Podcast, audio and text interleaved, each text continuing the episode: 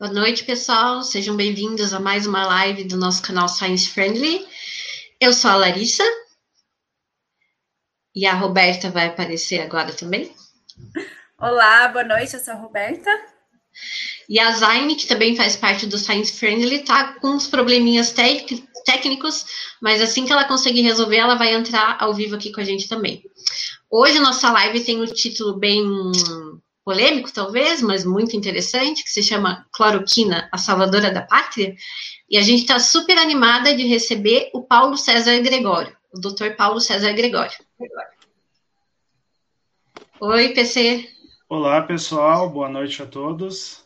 Tudo bem? Boa noite. Tudo bem, muito obrigado pelo convite, já agradeço desde já. Nós aqui agradecemos o, o teu tempo aqui com a gente. Então, o Paulo César Gregório, ele é farmacêutico formado pela Universidade Tuiuti, aqui em Curitiba. Ele é mestre e doutor em microbiologia, parasitologia e patologia. Durante o doutorado dele, ele fez uma parte, né, fez sanduíche lá em Madrid, na Universidade Autônoma de Madrid. E hoje ele é professor e coordenador dos cursos de farmácia e biomedicina da Unifaesp. Então, eu quero agradecer muito aqui a, a oportunidade de ter você aqui com a gente, PC, e para debater um pouquinho desse tema com a gente, para dividir aquilo que você é, fez no seu trabalho de doutorado, não sei se foi mestrado e doutorado ou só doutorado, mas aí a gente vai conversar bastante sobre isso. Muito obrigada, em nome de nós três, tá bom? Muito obrigado novamente, eu que agradeço o convite, né, colegas de trabalho, de laboratório também, a Roberta, a Larissa, a Zaine, é uma honra estar aqui com vocês. Obrigado mesmo. Espero ajudar a, a, a, explicar algumas coisas, alguns temas, especialmente o do trabalho que nós publicamos e que deu uma repercussão muito grande. É, então, só vou anunciar que a Zaire conseguiu entrar, então agora estamos completas. Oi, Zaire, boa noite. Meu. Tá no... é, então, PC, para começar, a gente queria que você contasse, é, falasse, explicasse um pouco para o pessoal o que é a cloroquina e para que, que ela é indicada normalmente, né? Assim, que tem uma, uma indicação já comprovada. Sim, então antes de dizer propriamente da cloroquina, a gente tem que voltar um pouco na história para entender um pouco essa evolução para chegar até hoje em dia. É, antigamente, os povos indígenas utilizavam é, um chá feito da casca de uma árvore, de uma planta chamada chinchona, para é, episódios de febre, de inflamação. Com a chegada dos espanhóis aqui na região da Amazônia, na região dos Andes, os soldados sofriam muito de febre e eles foram descobrir que era malária. E os índios que utilizavam esse chá da árvore chinchona, é, prescreveram, passaram para esses soldados que obtiveram um resultado muito satisfatório. Essa, essa planta, então, foi para a Europa, né? E que lá eles descobriram que a quinina, que tinha esse efeito antimalárico, diminuindo a febre, é, estabilizando, reduzindo a inflamação. E a partir disso, né, devido aos períodos de guerra e etc., é, é, tinha um interesse muito grande da, dos países em desenvolver uma droga eficaz e com baixa toxicidade para tratar esses quadros de malária, né, que causa muita febre, inflamação. E aí, essa quinina foi sofrendo modificações e até chegar né, depois de muitas modificações, ela serviu como um protótipo, como uma molécula, como uma molécula para criar a cloroquina e posteriormente a hidroxicloroquina. Né? Até hoje ela é utilizada, a quinina, por exemplo, em bebidas tônicas, por isso tem aquele gostinho amargo, né? Então a hidroxicloroquina e a cloroquina ela tem essa derivação da quinina. Essa droga já começou a ser prescrita lá pela década de, de 1940, na Segunda Guerra, porque os soldados sofriam muito de malária, e, e começaram a observar esse efeito mesmo, realmente um efeito muito bom e com baixa toxicidade, porque os, as drogas an anteriores à cloroquina eram muito tóxicas, causavam problemas renais, hepáticos, gastrointestinais, e a cloroquina não, fácil de sintetizar, um, uma droga barata e com baixa toxicidade. Ela é muito utilizada, como eu já falei, para malária e também hoje, eu acredito que seja a maior prescrição dela para doenças reumáticas, como o lúpus eritematoso sistêmico, artrite reumatoide. O lúpus também é bom dizer, o sistêmico e o cutâneo, porque tem gente que tem uma. uma a, a pele é mais afetada, então ele também controla. Tem uma ação imunomoduladora, regulando algumas citocinas. Então, realmente é um fármaco muito bom e que é barato e por isso que até hoje ele é prescrito e utilizado. Então, já para iniciar, eu creio que a audiência já está de cara aqui, a primeira notícia para dizer. A cloroquina, pessoal, tem sim a sua finalidade clínica. Ela é excelente. Né? Até hoje, mais de 70 anos sendo utilizado. Porém, tem que entender que ela tem a sua finalidade, ela tem que, tem que entender que ela tem uma dosagem, como ela vai ser prescrita, quanto tempo de tratamento ela vai ser tomada né?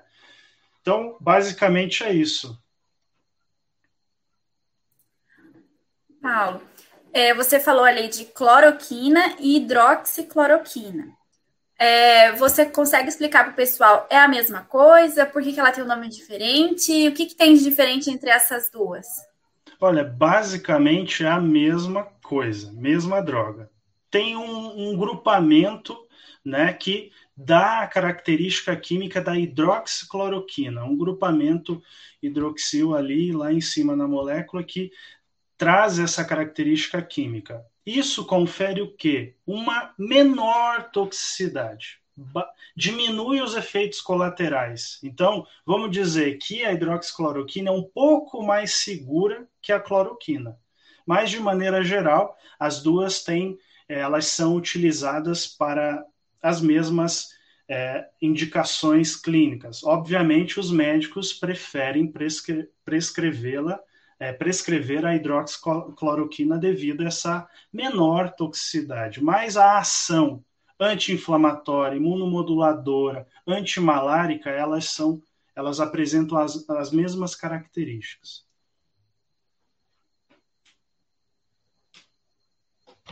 Vamos então para a próxima pergunta. Dessas evidências, dessas, é, desses usos que você comentou, todos eles já têm evidência científica? Olha, há, há muitos anos ela é utilizada, como eu já havia comentado anteriormente, para artrites, né, lupus, problemas de, de, reumatológicos em geral, problemas autoimunes, né, porque uma das dos mecanismos de ação da, da, da cloroquina é a imunomodulação. Então, ela tem uma capacidade de, de regular IL-6, TNF-alfa, que causa uma redução nessa inflamação sistêmica. E isso é muito importante é, também controla a inflamação. Muitas vezes, esses pacientes, tomando ali 400 miligramas por dia, que é o, a, aquele medicamento comercial Reuquinol, né, que é a, a dosagem normal dele, a pessoa tem uma melhora nos casos de inflamação crônica muito grande.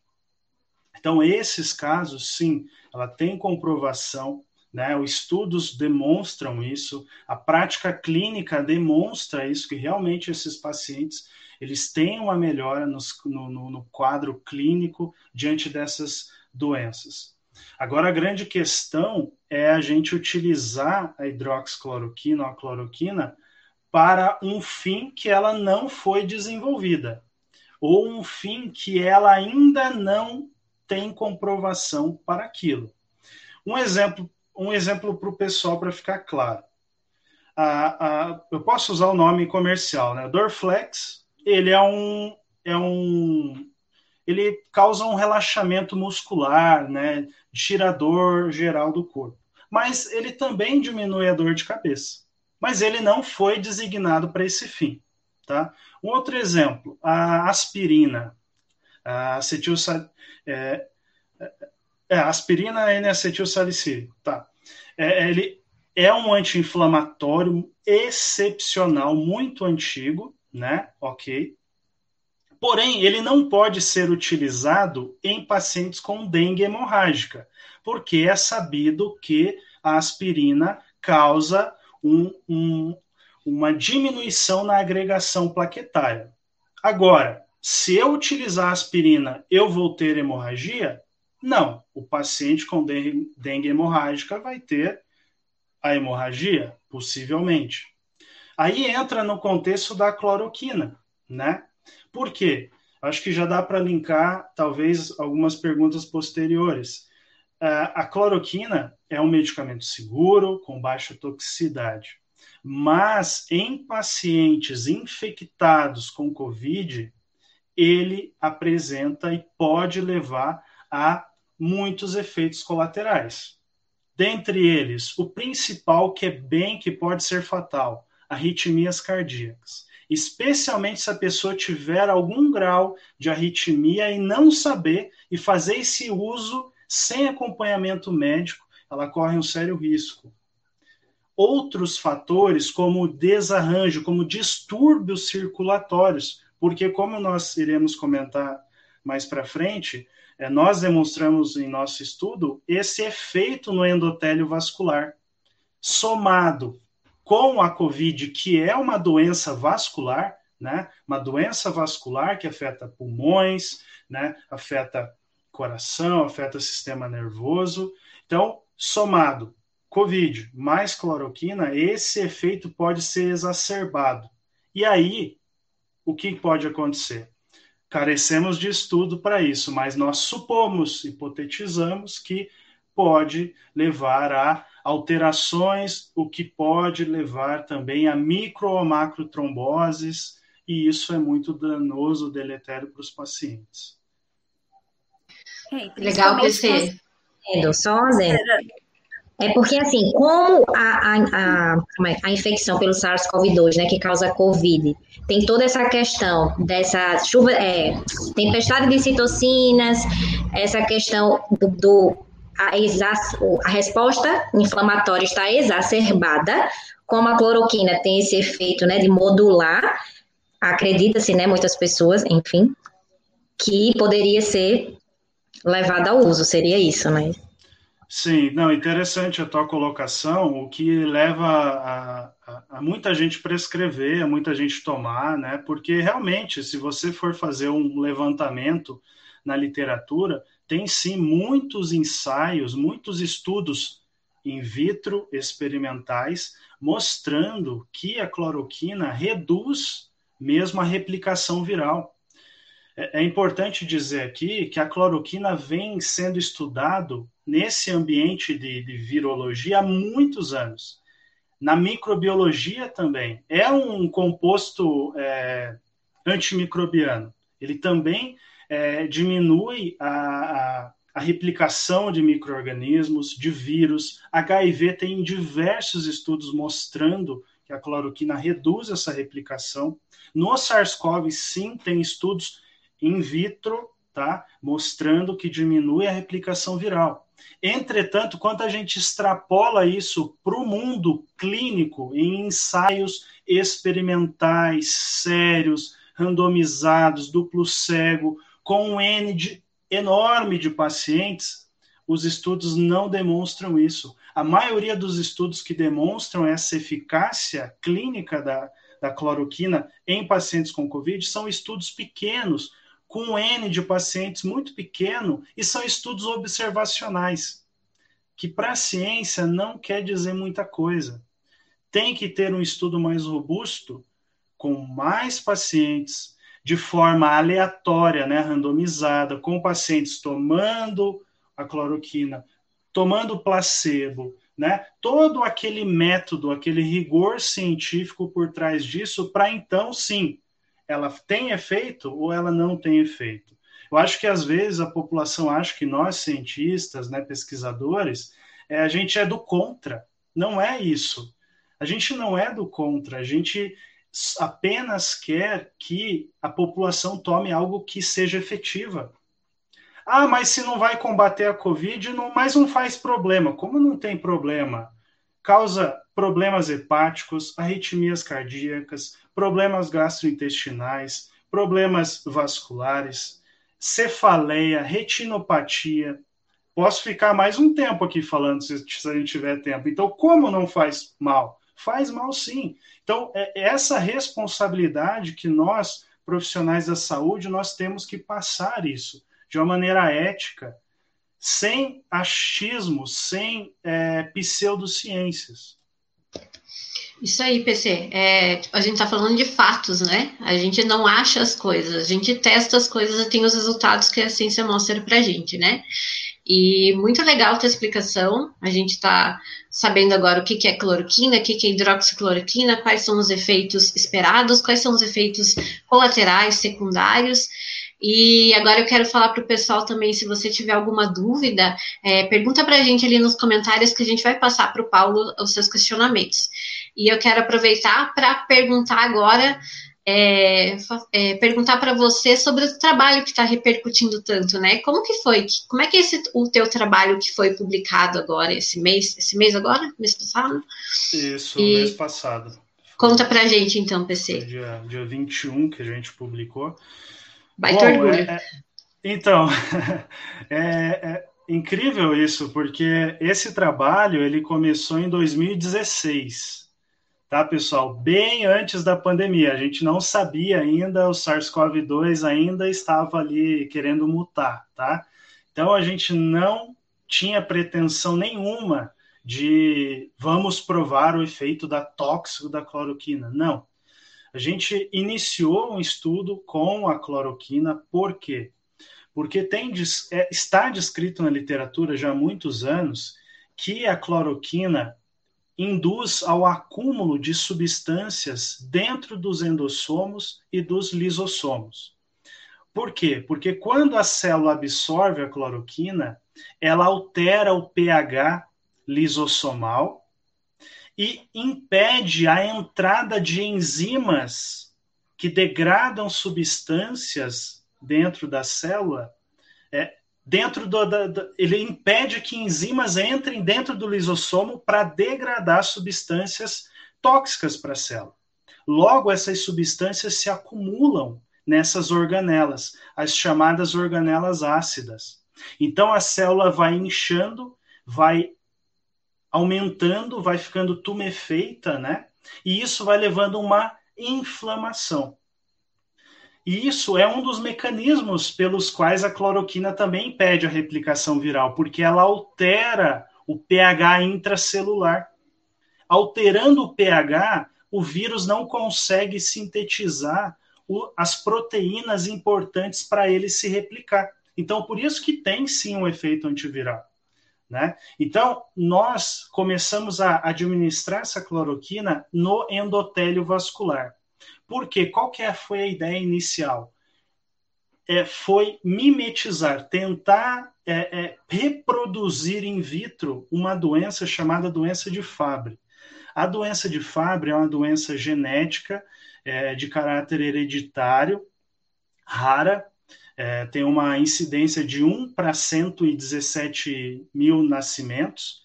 Então, uma doença que vem sendo estudada nos últimos 20 anos, já se conhece há muito tempo, mas o estudo veio a partir do advento da terapia e nós entramos nisso para entender um pouco sobre a doença de Fabry. E vamos reproduzir e aí tem estudos clínicos mostrando que quem toma cloroquina de forma crônica por muitos anos desenvolve sintomas semelhantes à doença de Fabry. Quais são? Alterações renais, alterações no globo ocular, problemas cardiovascular, cerebral. Tudo que pessoas que usam a cloroquina de forma crônica pode desenvolver que é semelhante à doença de Fabry. E nós resolvemos trazer isso para o mundo in vitro, porque tinha pouca coisa ainda na literatura. E aí, fazendo isso, nós realmente conseguimos mostrar que a cloroquina induz esse acúmulo de substâncias ácidas, fazendo com que aumente os radicais livres, estresse oxidativo, diminuição de óxido nítrico, que é responsável pela vasodilatação endotélio dependente de óxido nítrico, né, por ensaio de imunofluorescência, né, de fluorescência, nós mostramos também é, o acúmulo de, de organelas. E esse acúmulo, nós, é, nós acreditamos que seja uma substância que é muito comum encontrado na doença de Fabry, que é o GB3, é glicoesfingolipídio. Na doença de Fabry, o paciente não expressa a enzima alfa-galactosidase, que é responsável por metabolizar o GB3. Como não tem enzima, acumula a GB3 no rim, no coração, no cérebro, levando à morte precoce. Os pacientes morrem com 50 anos de infarto, pacientes que, que, que ficam em hemodiálise muito jovem, com 40 anos. E nós temos uma corte desses pacientes que a gente crê que é a maior corte do Brasil, de 56 pacientes, porque é uma doença rara, né? Então, esse foi o intuito. E depois que a gente viu que estava em fase de finalização desse trabalho, nós pensamos: nossa, toda essa questão da cloroquina, a COVID é uma doença vascular, nós temos efeito da cloroquina em vaso, né? Famoso acendeu a luzinha lá do, do Eureka e a gente resolveu mudar, um, né, ter uma reviravolta nesse contexto. A gente não omitiu esses dados da, de Fabre, não. Quem lê o artigo vê lá que tem os dados de Fabre. Até a gente administrou também a enzima, e com a enzima faltante, né, a, a, com a enzima diminui o estresse oxidativo, diminui organelas ácidas, é, é, restabelece os níveis normal, normais de é, óxido nítrico. Né? Então, nós mudamos um pouco o contexto para a infecção do Covid. E qual que foi a nossa hipótese principal? Se a cloroquina leva a esses danos vascular e a COVID é uma doença sabidamente já vascular, é uma doença vascular, então somando tratamento profilático ou tratamento em doses exorbitantes, né, cavalares que, que têm sido prescritas aí, você soma os dois fatores, pode levar a uma inflamação, a um dano vascular, a, a um favorecimento de micro e macro tromboses, e foi essa a nossa hipótese, e, e realmente repercutiu muito, não só aqui no Brasil, mas em vários jornais de fora também, e foi aceito de primeiro artigo, assim. Passou por é, algumas revisões, obviamente, mas o artigo não teve dificuldade porque realmente foram é um artigo muito bem respaldado também, né? Então foi foi aceito rapidamente. Tá. Então, para o pessoal entender, vocês fizeram in vitro, então utilizaram células do vaso sanguíneo, que são as células endoteliais, e testaram o efeito da cloroquina nessas células que ficam numa plaquinha in vitro. Então, não usou Isso. animal e nem ser humano. Isso, então, eu seria... trouxe uma. Desculpa, pode falar, pode falar. Eu trouxe uma imagem, se você quiser eh, colocar para o pessoal, daí fica mais didático de entender, de forma bem, bem simplificada, assim, bem, bem, bem direta o que nós fizemos em laboratório.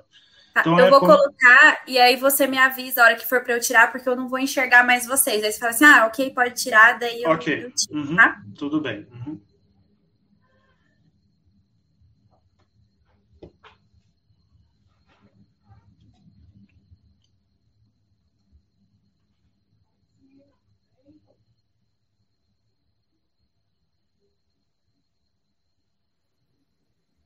Me avisa a hora que vocês estiverem vendo, tá?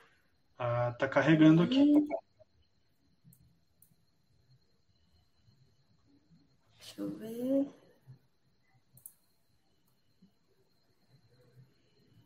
Acho que agora sim, né? Exato, isso mesmo. O que vocês estão vendo aí é o seguinte: nós é, fizemos, antes desse desenho, nós fizemos uma curva dose-resposta, né, para determinar qual dose era tóxica ou não para a célula, Então, nós pegamos a cloroquina e tratamos, ou seja, colocamos lá essas, essa cloroquina em células em laboratório. Então, células em plaquinha, né? Nós semeamos essas células, que são células endoteliais humanas que recobrem o interior dos vasos. Então, o sangue, o nosso sangue passa diretamente em contato com essa célula. Então, tudo que tem no nosso sangue agride essas células. Ele fica agredindo o tempo todo. Então, por isso que é uma célula muito importante para a nossa fisiologia. Então, nós pegamos a cloroquina e administramos em doses em doses já pré-estabelecidas de acordo com a literatura e também padronizamos em nosso, nosso modelo celular e verificamos que nas células com a concentração descrita ali, houve uma disfunção lisossomal. O que é isso? Houve um acúmulo dessas substâncias que deveriam ser metabolizadas e excretadas, mas elas ficaram retidas dentro da célula. Então, se você retém algo que não presta, vai começar a mobilizar todo o teu sistema imune para tentar é, se livrar daquilo. Então, levando a um quadro inflamatório. A partir disso, nós observamos que é, é, esse tratamento com a cloroquina levou um estresse oxidativo, né? Que são as moléculas que são chamadas espécies reativas de oxigênio, que responsáveis aí por um processos de degradação das células, processos que danificam o funcionamento normal da célula.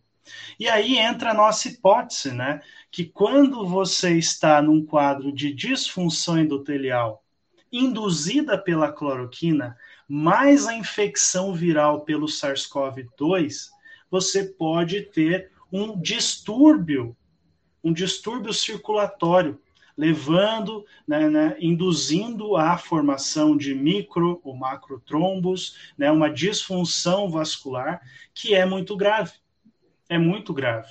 Né? Para quem não, não entende o que a gente fala de vaso, exemplo, o AVC, acidente vascular cerebral. O que, que é o AVC, pessoal? É quando você tem uma, um, um, rompimento de um vaso no teu cérebro. Olha o que ele causa. Pode ser fatal em muitas vezes, né? Pode ser hemorrágico, pode ser isquêmico, mas é muito grave.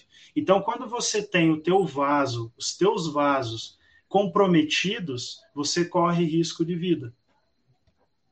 Então, é só para frisar, né, novamente, como a Roberto comentou, foi todo o estudo foi feito in vitro, em laboratório, não fizemos em animal e não fizemos em humanos. Outra questão que é importante dizer aqui também, nós não contaminamos as células com o SARS-CoV-2, tá? Nós só tratamos essas células com cloroquina. Porque nós é, é, fizemos, hipotetizamos isso, porque tem muitos estudos na literatura que respaldam, que embasaram o nosso estudo, né, para a gente dizer isso. Então, tem estudos mostrando que o SARS-CoV-2 ele se liga no endotélio, acaba né, entrando, permeando por aquelas proteínas lá, as Skypes, né, se eu não me engano, acaba entrando per... Skype, Spike? Spike, né? Spike, isso. Obrigado acaba penetrando nessas células e causando a infecção, tá? Então, por isso que nós, é, a nossa hipótese foi essa e muito bem aceito pela comunidade científica. Isso, pode tirar aí, por favor.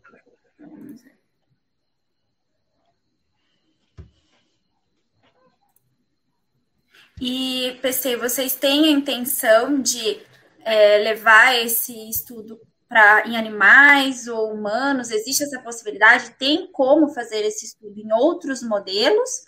Ou vai ficar no in vitro? Como é que qual é a pretensão de vocês daqui para frente?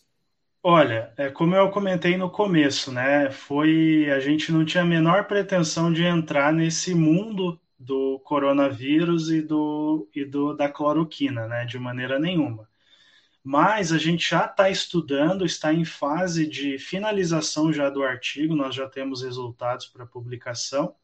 É, esse mesmo estudo, praticamente, só que a gente soma proteínas de é, citoesqueleto, também de ligação entre as células, né, é, em células podocitárias.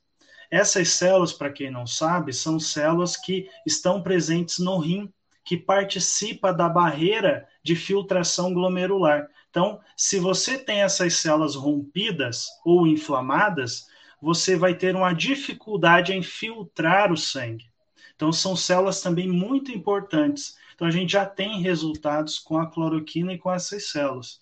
Já em breve aí a gente vai finalizar esse artigo e, e creio e tomara que dê essa repercussão também, né? não que esse foi o objetivo, porque esse estudo também começou antes de, de, de toda essa questão, a gente só separou esses artigos, né? é um trabalho que da Bruna, como a Bruna é a primeira autora e eu sou eu sou colaborador do trabalho, e então é um trabalho bem bonito também. Agora, em animais ou em humanos, isso eu não posso te dizer porque nem é o nosso, nem é a nossa área né, de, de, de expertise, de atuação. Né? O nosso laboratório é especializado em endotélio, obviamente, mas não é especializado em virologia. Eu creio que o estudo seria muito importante se a gente conseguisse é, uma parceria com alguém especialista nesse assunto para contaminar essas células com o vírus e aí sim teríamos um, um resultado, um estudo bem interessante,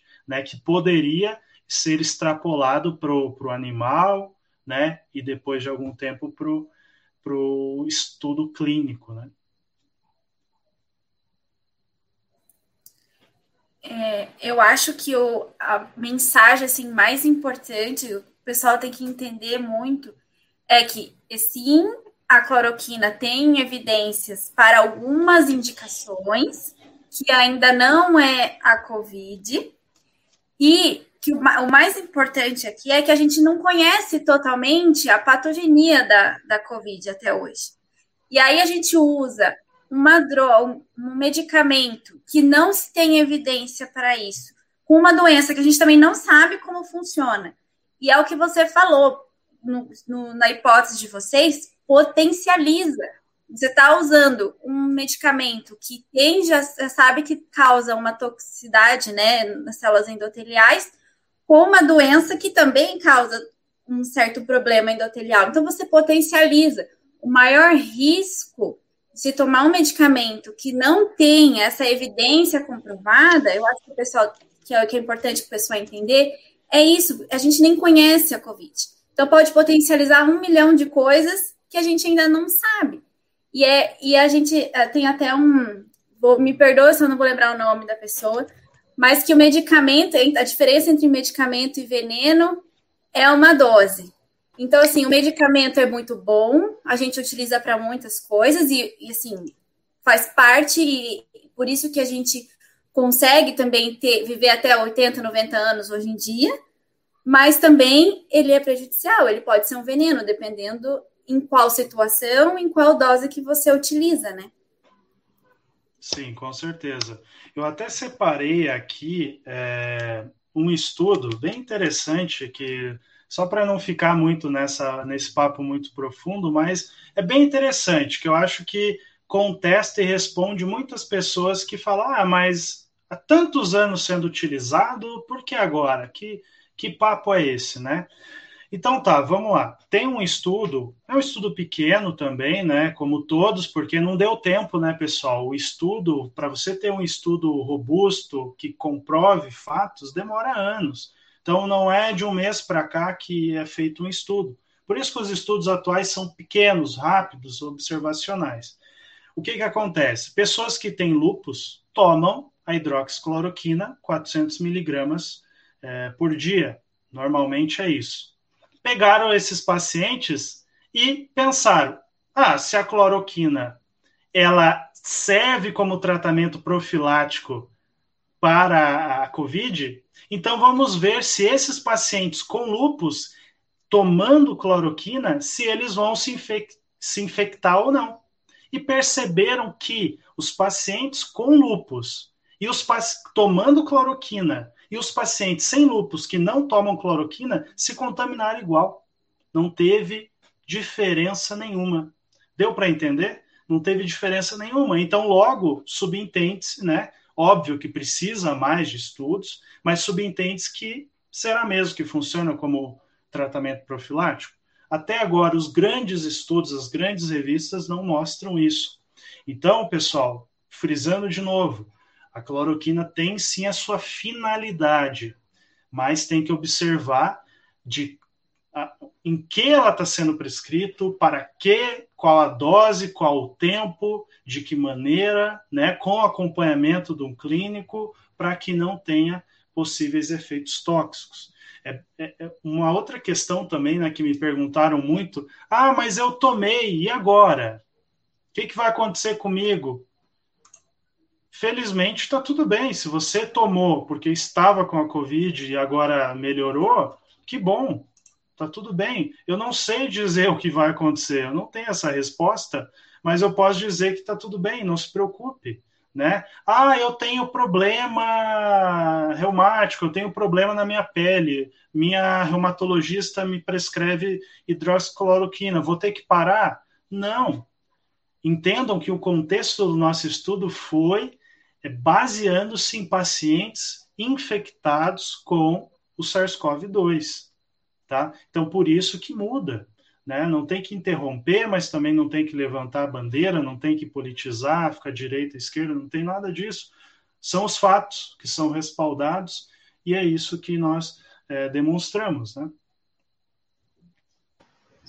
E é, eu estava pensando aqui, né, que esse negócio de usar o medicamento off-label que é um, um, você testar um medicamento para um propósito que ele não foi desenhado inicialmente, é, é ok. É, a gente está numa pandemia, que nem a, a Rô falou, a gente não sabe como funciona o Covid.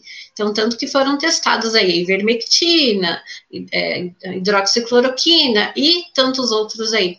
Mas é para isso que existem os fatos, né? E é como o PC falou, não é a gente querer levantar bandeira nenhuma, a gente atentar para aquilo que a ciência está nos mostrando, né?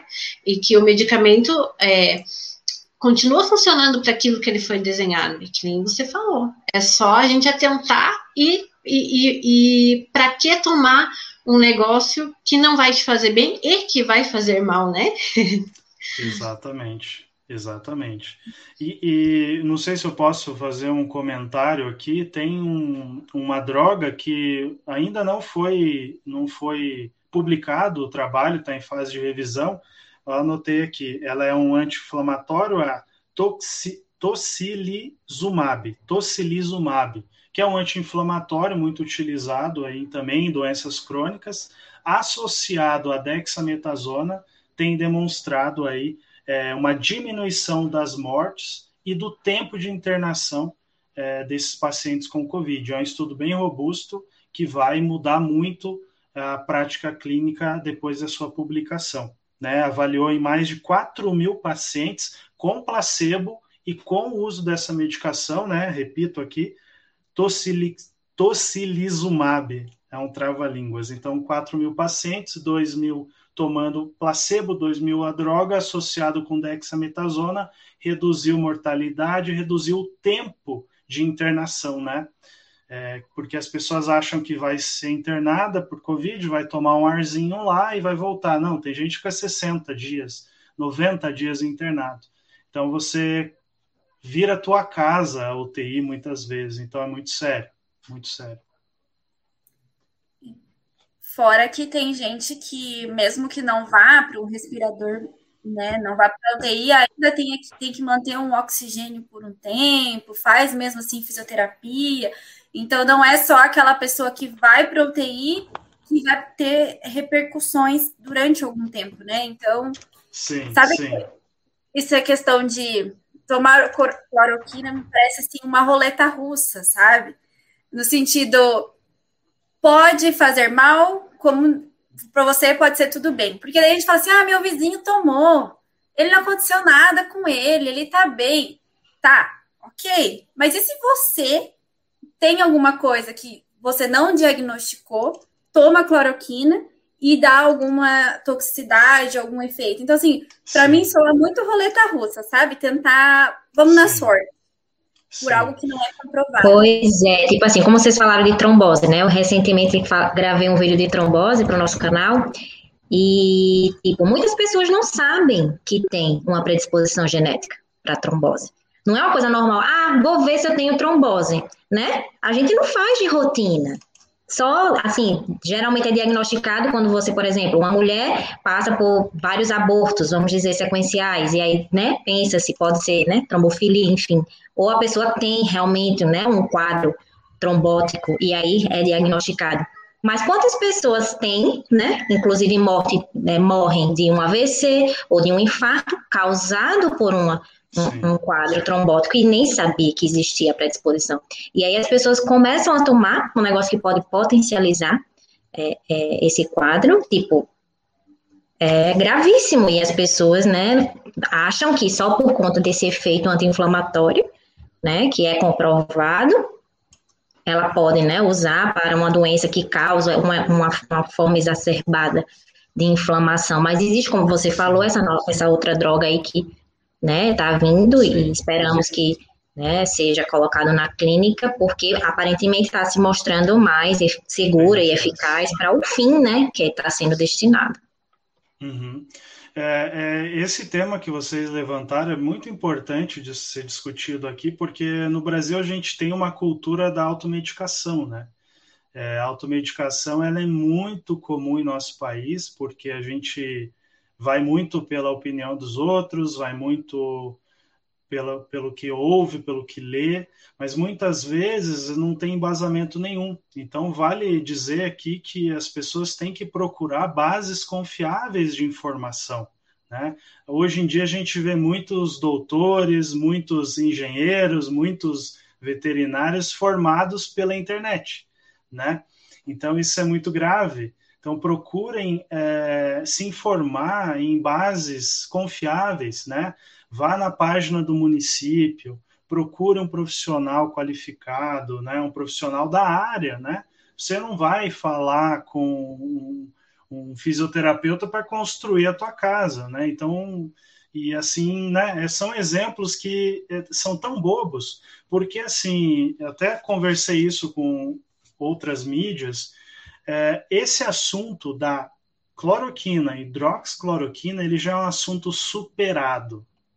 Já está superado, né? É, é superado em diversos países, exceto em alguns que dá para contar em, na palma da mão, né? Que bom. E no Brasil, infelizmente, a gente está nessa contagem dos países ainda que não superaram, que não entenderam que é, é, esses medicamentos têm a sua finalidade, mas para a Covid ainda não se mostrou essa finalidade. Então, não tem efeito. Qual é o efeito? Você vai ficar com efeito adverso, efeito colateral, que é problemas que eu já disse todo aqui. Né? Então, nesse sentido, a gente tem que entender, procurar ajuda de quem entende, né? não começar um tratamento por conta própria. Né? Hoje a gente está vendo muitos clínicos postarem em redes sociais a intoxicação por ivermectina hepatite medicamentosa por ivermectina, pessoal. É surreal pensar nisso. A pessoa fazendo um tratamento, tratamento profilático com 18 miligramas de ivermectina por dia. Que a gente é um tem jovem. que lembrar, só fazer um adendo, porque as pessoas acham, ah, vou tomar, não tem é, né, nenhum efeito. Minha gente, toda droga, ela precisa ser metabolizada pelo organismo. E o fígado, né, é que vai fazer essa desintoxicação. Então, se você sobrecarrega, nossas células elas têm um, um limite, né? Um, um, nível de tipo de metabolizar isso. Se você está sempre com a droga, com a droga, se a gente for imaginar, é um fármaco, é uma coisa externa, independente de, né, de qual seja o fármaco. Vai ser um estresse para o organismo. Tem que metabolizar. Imagine.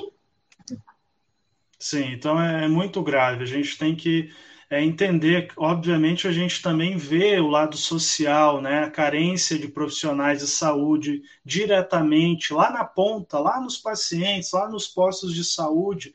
Tem muita gente que não tem esse acesso. Então, ela vai acreditar no vizinho, na mãe, no pai, que é a forma de tentar, né? Essa ansiedade, ela é natural.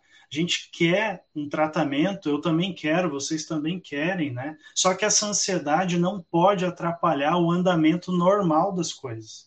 Essa ansiedade ela tem que vir para o lado bom, para trabalhar mais, para pesquisar mais, para tentar chegar a um bem comum para todo mundo. Não pode é, colocar, não pode confundir as coisas. Então, a, a, cultura da automedicação, não só no contexto da cloroquina, em todos os outros, tem causado muitos efeitos, muitos problemas de, de saúde, né?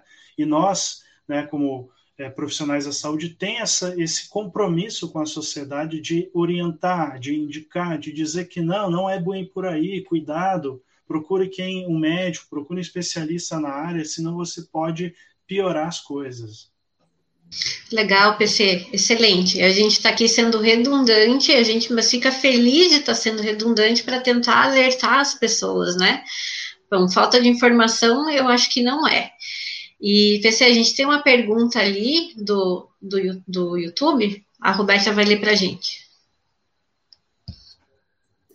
É, a Ingrid perguntou se seria possível que no uso da cloroquina o acúmulo de enzimas nos lisossomos poderia favorecer a saída do vírus de dentro dos lisossomos. Tá, sim. A saída do vírus, calma, a enzima nos lisossomos poderia favorecer a saída do vírus de dentro dos lisossomos. Então, essa questão, Ingrid, é que o vírus, ele permeia essas organelas, né? Ele tá ali, só que ele não consegue utilizar, finalizar essas proteínas, essas sintetizar essas proteínas para ele poder é, romper essas células e sair para a corrente sanguínea. Porque essa, essa elevação do pH lisossomal faz com que essas células não, consegue, não consigam se replicar, uma vez que esses vírus gostam mais de um ambiente um pouquinho mais ácido para eles se replicarem é, normalmente. Agora, se ele. Essa, essa questão exatamente eu não, não, não sei te responder se favorecia ou não a saída dele do vírus. Pode, a saída do vírus dessa organela. Pode ser que sim, mas ele não vai ter essa eficácia, né? Ele não vai conseguir se replicar e aí, né, se dividir e aí infectar outras células e, e disseminar pela corrente sanguínea. Eu queria fazer um, um comentário com relação a é, você ter falado das fontes confiáveis. O, me, tem me preocupado muito que a gente tem visto muitos profissionais de saúde ignorando a ciência, sabe? É, todos, todas as áreas, vários profissionais, seja ele qual, qual ser, qual for. Que eu tenho. Porque assim, a população em geral confia nos profissionais de saúde. São pessoas que têm gabarito, são, têm, estudaram lá cinco, seis anos para formar. Então, acredita que sim, é uma, uma fonte confiável e tenho visto muitos é, ignorando a ciência, indicando tratamentos sem comprovação científica, que é o que a gente está conversando aqui.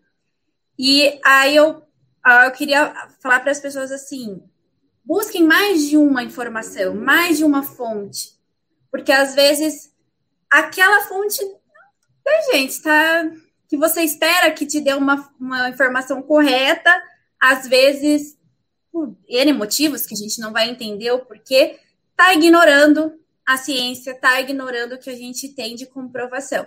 Então, assim, é importante buscar também mais de uma informação. E assim, se tem de 10 pessoas, 8 estão falando X e tem duas falando Y, já acende um alerta. Peraí. Tem alguma coisa errada com esses dois aqui que estão falando diferente de todo mundo. Busquem mais de uma fonte. Se é, é aquela questão do pensamento crítico, né, gente? Não é aceitando qualquer coisa que as pessoas te falam, independente se ela tem um diploma ou não. Então, assim, pensamento crítico, vai atrás, busque mais de uma fonte Acho que o PC apertou alguma coisa que ele saiu ali. ele tá no celular, eu acho que ele apertou ali. Daqui a pouco ele volta. Então, assim, é... Zaine, você tá no mudo. Concordo, Roberta, que essa questão de procurar mais de uma fonte, né? Tipo, não é só porque é, o profissional de saúde que isso vai garantir, né? Vai dizer que ele está certo sempre, né? A gente tem que se resguardar, né? Fazer a, o pensamento crítico, é isso mesmo, para poder, né? É, tomar a nossa decisão. A conduta, na verdade, ela tem que ser dos dois, tipo, a pessoa e o profissional de saúde, né? Não é só tipo, você tem que rezar a cartilha, né? Enfim. Sim, é, eu acho que, que esse assunto, ele é, ele é muito controverso muitas vezes, porque de fato a, a, o empirismo, né, aquela, aquele conhecimento na prática, né, para o pessoal entender, ele foi, ele, ele vem sido utilizado por muitos anos, mas atualmente não tem tanta necessidade disso, uma vez que nós temos é, profissionais que estudam, nós temos é, é diversos centros de pesquisa para fazer isso de uma maneira é, embasada pela ciência. Então, o que eu vejo muita gente falando é que ah, o fulano de tal disse que deu certo. O fulano de tal tomou e, e não teve nada. Fica nessa tentativa de erro e acerto, né? Não precisamos, Exatamente. hoje vai no século XXI que a gente não precisa disso. Exatamente, eu posso falar, o fulano de tal que tomou milkshake também não pegou, né? A gente não sabe, sabe? Então é, é uma brincadeira, mas é um fato. Se você tomou ou não tomou, não dá para dizer. O fulano que comeu a canja da vovó, né, não sabe se deu certo ou não. Então eu vou dizer que o meu milkshake preveniu, sabe? Não sei. Então é, é um papo assim que eu, por isso que eu gostei muito da iniciativa de vocês quando iniciaram essa página, porque vocês são excelentes, excelentes, eu gosto muito de vocês, né? Um grupo muito bom e eu acompanho as postagens de vocês e, e eu percebo que isso é muito importante. O que vocês fizeram é muito importante porque sim, ajuda muitas pessoas. Eu percebi nessa publicação, eu não tinha ideia de como as pessoas carecem de ciência, de conhecimento, né? É, olha a repercussão que deu esse artigo, algo que a gente trabalha normalmente no laboratório. Era mais um artigo publicado, né? Parece que a gente publica muito, mas não, mas era um artigo que a gente publicou e pronto, né? Eles são em mais de 50 jornais, sabe? é, já está sendo muito citado. Agora, ontem foi publicado pela Galileu, uma revista renomada, né? Então, assim, é, isso, o que, o que a gente conclui disso? Que as pessoas carecem de informação de qualidade, de informação verdadeira, sem é, negacionismo, sem obscurantismo, sem pseudociência, sem achismo. Então, o que vocês estão fazendo é, é, muito interessante, porque se vocês postam sobre trombose, eu sei que vocês vão lá, vão buscar, vão pesquisar, vão ver todas as fontes, vai passar pelo crivo de vocês, que são doutoras também. Então, isso é muito bom. E Parabéns, continue assim. Sabe uma coisa, PC, também, que porque teve toda essa repercussão, porque também foi um trabalho que teve um propósito na sociedade. A sociedade estava tá, carecendo, né? Carece desse conhecimento. Então a gente vem defendendo também aqui na Science Friendly que a gente precisa fazer ciência com propósito, ciência para responder, né, às necessidades da sociedade. Tipo assim, não, não leve como uma crítica, é, porque a gente sabe que muita gente também fica pesquisando, não me levem a mal, na universidade, bolinhas verdes, vermelhas, enfim, que não vão responder à necessidade que as pessoas querem ver a ciência realmente modificando realidades. Por isso que teve toda essa repercussão, entendeu? E a gente Sim. parabeniza, a gente ficou super orgulhosa, né, com esse trabalho de tipo da gente vir, né, do mesmo berço, né, da, da universidade lá do Paraná, para a gente foi tipo, ai, ah, do PC, vamos chamar ele, enfim, para colaborar pra, né, com a gente. E é isso, vamos para frente. Sim, realmente, eu acho que, que o grande, a, a grande lição que fica desse artigo é realmente isso. É, o que você falou, Zaine, me, me recorda da minha característica, né? Como farmacêutico, a gente tem essa formação de ser mais clínico, né? De tentar estar ali juntinho com o paciente, o biomédico também, né? Outros mas eu, eu, eu, particularmente, eu sempre gostei de estar tá ligado ao paciente. Então, o que eu fiz no meu mestrado, o que eu fiz no meu agora doutorado, é, eu sempre tentei estar tá ligado em paciente, sempre tentei ir lá coletar soro, ir lá entender como é que funciona, porque ali eu via, eu sentia de fato a importância do que eu estou fazendo. Agora, infelizmente, nem todo mundo tem essa, essa, essa predileção, essa vontade de trabalhar em clínica, mas o que pode fazer em laboratório, assim como nós fizemos, também pode ser muito relevante. E, e, e isso é importante porque esses ataques sucessivos que a, a pesquisa vem sendo, é, ela vem sendo, vem sofrendo ao longo desses anos todos, é para mostrar assim para nós, mostre para a sociedade que você faz algo muito importante, que a pesquisa e a tecnologia fortalece a economia do país, deixa uma economia forte, deixa um país competitivo também. Então, isso que nós fazemos é importante sim. E quando a gente tem a sociedade ao nosso lado, a gente fica mais forte, né? E a gente não vai ficar perdendo investimento, a gente não vai ficar é, se humilhando aí para governo para poder ter uma bolsa, poder trabalhar e fazer o que a gente sabe fazer, né? Paulo, temos uma pergunta aqui no YouTube do Marcelo. É, ele falou: em relação à abordagem mais profilática, a hidroxicloroquina pode ajudar nas defesas do organismo? Você defesa de infecção viral. Né? Olha, ela tem uma ação né, anti-inflamatória, imunomoduladora, que já é bem, bem estabelecido, muito utilizado. Mas assim, tem que ver para que, que você vai utilizar e para que caso vai ser utilizado e qual a dosagem, né? Lembrando que a cloroquina em uso crônico tem todos aqueles efeitos adversos e colaterais que nós já conversamos aqui. Então, tem que observar esse fato. Ah, em células. Oi? Tá.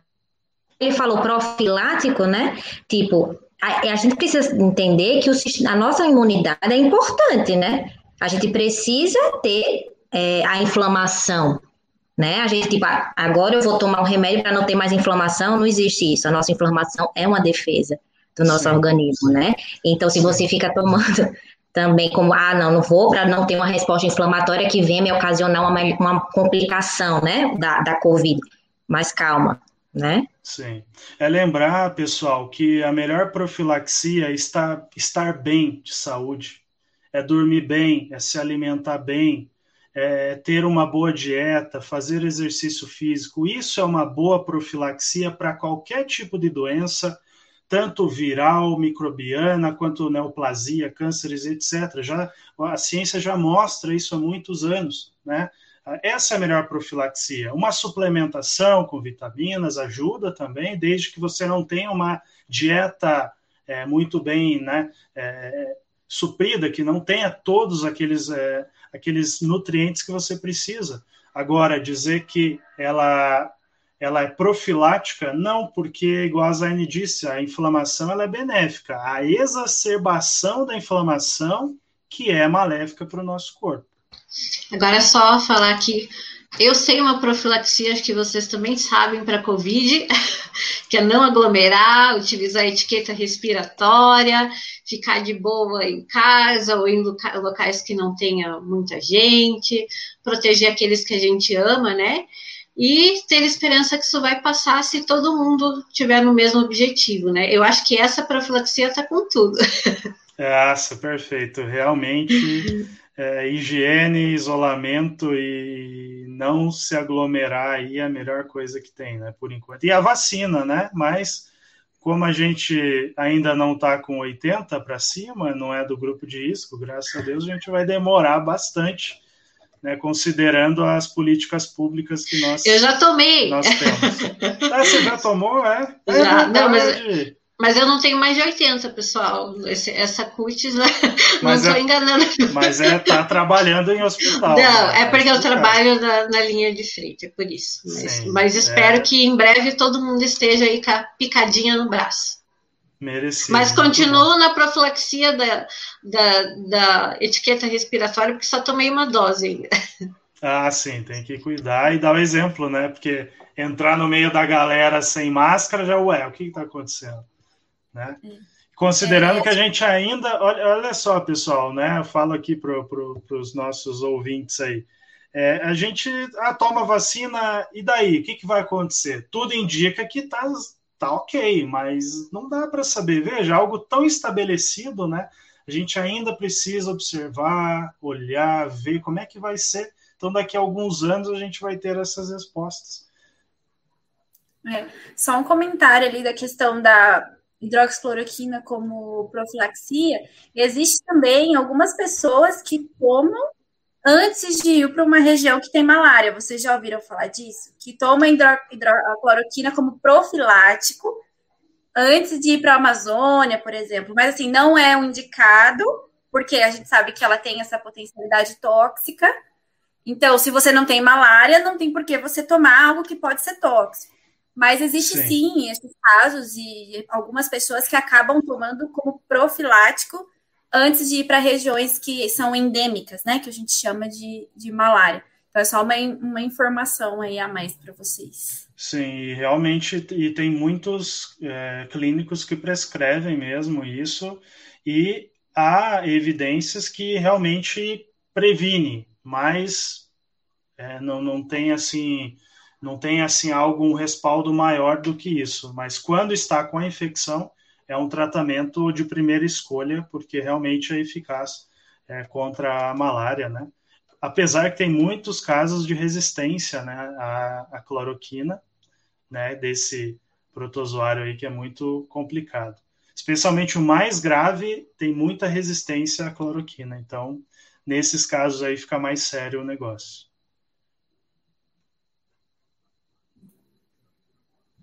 Isso.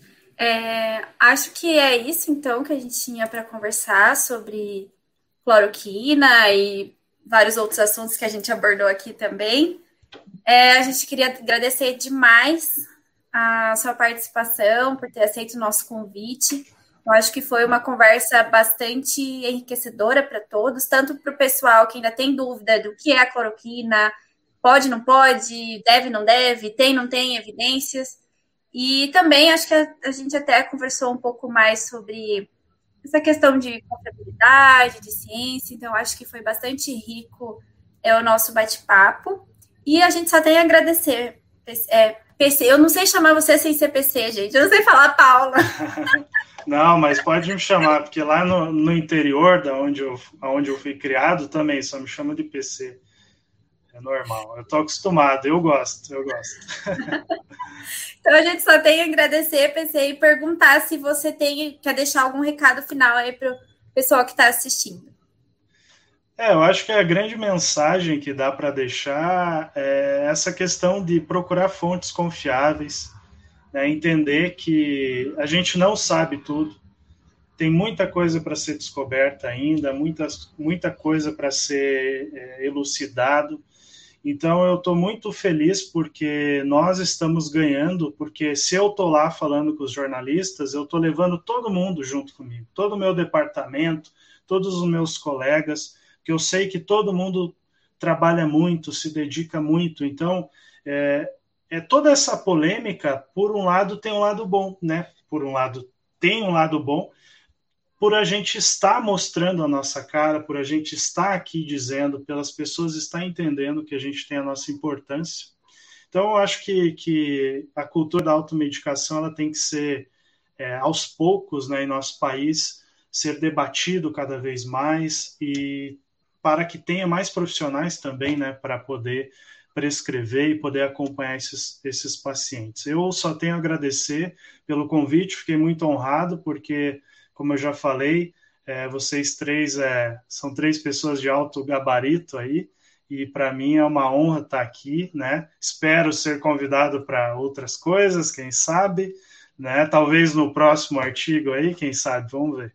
É, então é isso, eu agradeço a participação aí de todo mundo que está aqui vendo e me coloco à disposição também se precisarem, se quiserem alguma indicação de algum artigo, ou quiser o artigo que nós publicamos para vocês lerem.